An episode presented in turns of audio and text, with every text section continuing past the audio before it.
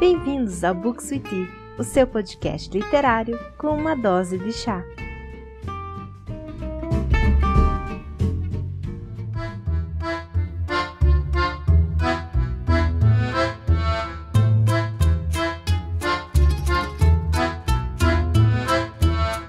Olá pessoal, aqui é a Carol e sejam muito bem-vindos a mais um episódio do Books with Tea. Neste ano de 2022, eu organizei a leitura coletiva de algumas obras da literatura russa. E agora, no mês de janeiro, nós finalizamos a leitura de A Morte de Ivan Ilyich de Tolstói. E olha, pessoal, foi muito bacana a experiência de leitura e poder estar discutindo essa obra com outras pessoas. E nós podemos concluir que essa obra nos fez refletir sobre muitas questões da vida e da morte. E foi uma leitura muito bacana. Se você tem interesse de participar da leitura coletiva das outras obras, fica de olho lá no meu Instagram, que é o bookswith, onde eu estou colocando todas as informações sobre o cronograma. A próxima leitura irá começar no dia 7 de fevereiro e será da obra Crime e Castigo de Dostoiévski. Então, se você tem interesse de participar, fica de olho lá nas minhas redes sociais. E vamos conversar então um pouco agora sobre como foi a leitura de A Morte de Ivan Ilyich de Tolstói.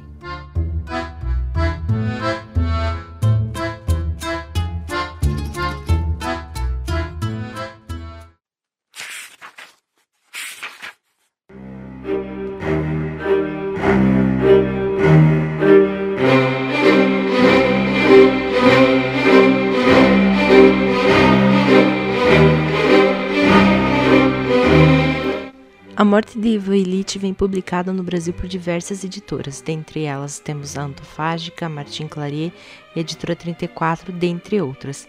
Eu fiz a leitura pela edição da Editora 34 e valeu super a pena, acho que é uma das melhores que tem. Mas também fica a critério de vocês escolherem qual é a tradução que mais se adaptam à sua leitura. A morte de Ivo Illich ela vai começar no final cronológico da história, ou seja, com a morte do Ivo Illich. Um grupo de juízes se reúne em uma sala privada no tribunal quando é anunciada a morte de Ivan.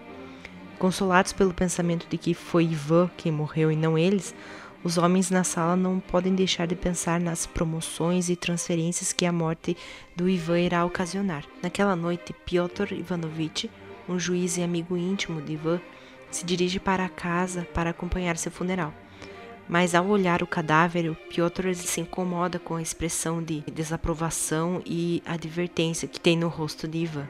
Ao sair, Piotr encontra Gerasim, que é um servo de Ivan. Piotr menciona que a morte e o funeral de Ivan são realmente tristes, mas o Gerasim o surpreende quando ele responde que todos irão morrer um dia. A história então passa para o passado de Ivan e sabemos detalhes de sua vida de sua formação acadêmica, como ele se tornou juiz e se casou com Pracóvia. O seu casamento lhe até vai bem, até a esposa engravidar e passar a ter atitudes que incomodam Ivan, sendo que este prefere se distanciar da família e focar mais em seu trabalho. Tentando subir de cargo, o Ivan ele apenas consegue ser promovido após ele ir a São Petersburgo, em busca de um emprego com melhor remuneração. Ele fica sabendo, devido à mudança na administração do Ministério da Justiça, que um amigo próximo seu conseguiu um cargo de grande autoridade. Ivan então é premiado com uma posição mais bem paga na cidade.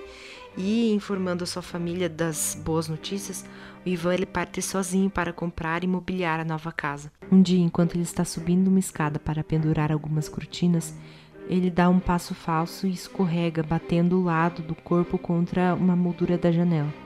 A lesão ela não é grave e o Ivan ele está bastante satisfeito com a aparência final da casa. Com o tempo, o Ivan ele começa a sentir um desconforto no lado esquerdo do corpo e um gosto incomum na boca. O desconforto ele aumenta gradualmente e logo o Ivan fica irritado e briguento. Os médicos que ele visita discordam sobre a natureza da doença e Ivan fica deprimido e com medo. A condição física de Ivan se degenera rapidamente uma noite, deitado sozinho no escuro, ele é visitado por seus primeiros pensamentos de mortalidade e eles o aterrorizam. E ele percebe que a sua doença é na verdade uma questão de vida ou morte. Praskovia não entende e não deseja entender a situação do seu marido, e Ivan mal consegue reprimir seu ódio por ela. Ivan sabe que está morrendo, mas ele é incapaz de compreender todas as implicações de sua mortalidade. E em meio a esse sofrimento, o Gerazim, que é o servo de Ivan, entra em cena e é o único que fornece a Ivan compaixão e honestidade de que ele precisa. Mais tempo se passa e Ivan fica pensando na morte e questionando a lógica por detrás de seu sofrimento. Ao examinar a sua vida, Ivan percebe que quanto mais ele olha para o seu passado longínquo, mais alegria há. Ele descobre que assim como a dor piorou cada vez mais, a sua vida também piorou. E próximo ao fim, o Ivan questiona se não viveu corretamente para explicar a situação em que ele se encontra. Apenas nos últimos instantes, o Ivan sente pena de sua esposa e de seu filho e ele percebe que sua vida e suas relações familiares e sociais eram todas artificiais. E no último momento, ele experimenta uma sensação de extrema alegria. E no último suspiro, ele morre.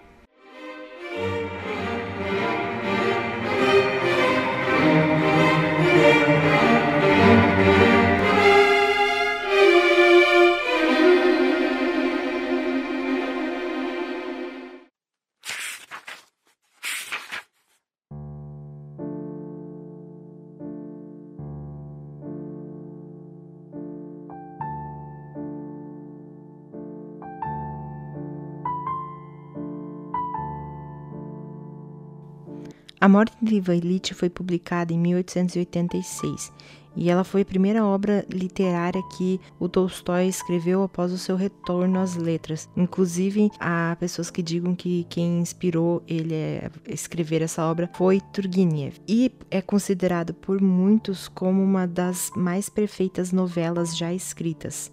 Em A Morte de Ivan Lynch, nós vamos ter alguns temas principais. Dentre eles, eu destaquei alguns, que seriam, em primeiro ponto, uma temática sobre qual seria a vida certa, sobre como a morte é inevitável, e também há alguns que digam que é uma análise sobre uma vida é, interna, intrínseca e uma vida externa.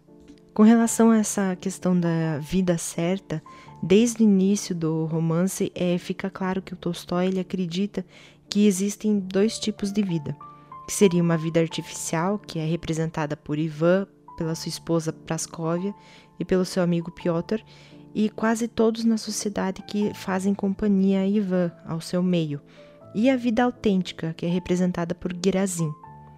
A vida artificial ela é marcada por relacionamentos superficiais, por interesse próprio e pelo materialismo chega a ser insatisfatória e, em última análise, ela é incapaz de fornecer respostas para questões importantes da vida. Então, essa vida artificial ela seria como um engano que vai esconder o verdadeiro significado da vida e que deixa a pessoa aterrorizada e sozinha no momento da morte. Já em outro ponto, tem a vida autêntica, que seria marcada pela piedade e compaixão. Nesta vida autêntica, nós vemos os outros não como meios para atingir fins, mas como seres individuais com pensamentos, sentimentos. Enquanto a vida artificial ela deixa as pessoas sozinhas e vazias, a vida autêntica ela nos dá força por conta da solidariedade, pelo conforto e empatia. Ela cria vínculos e prepara pessoas para a morte. E a gente vê isso no personagem do Grazin ele chega a ser um apoio espiritual que ele fornece, se simpatizando com a situação que o Ivan está e até aliviando o seu isolamento. Esse apoio espiritual chega até a ser mais importante do que o, apoio físico que o Gerazim fornece. Outro ponto da obra é a questão da morte ser inevitável. A história da proximidade certa da morte de Ivan é também a história do reconhecimento da morte pelo próprio Ivan e a sua busca por um compromisso com esse poder terrível e anulador. Ele se questiona como é possível entender o fim da sua vida, dos seus relacionamentos, seus projetos e sonhos e da sua própria existência. Ao longo do romance, o Tolstói ele deixa claro que a preparação para a morte começa como uma atitude adequada em relação à vida. À medida que a atitude de Ivan em relação à sua vida muda, Motivado pela dor e pela perspectiva da morte, suas emoções elas progridem do puro terror para uma alegria absoluta.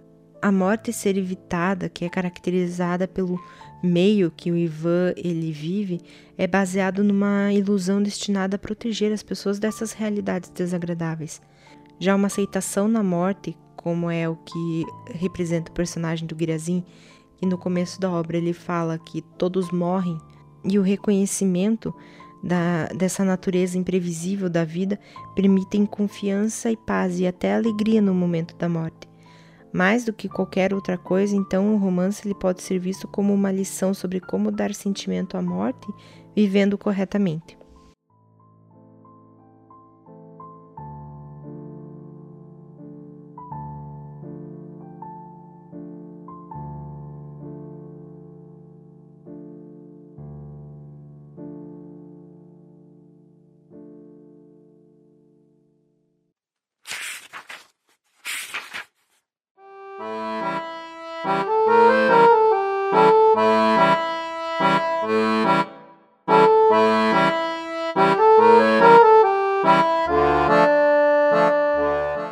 Ler A Morte de Ivan para mim foi algo muito bacana.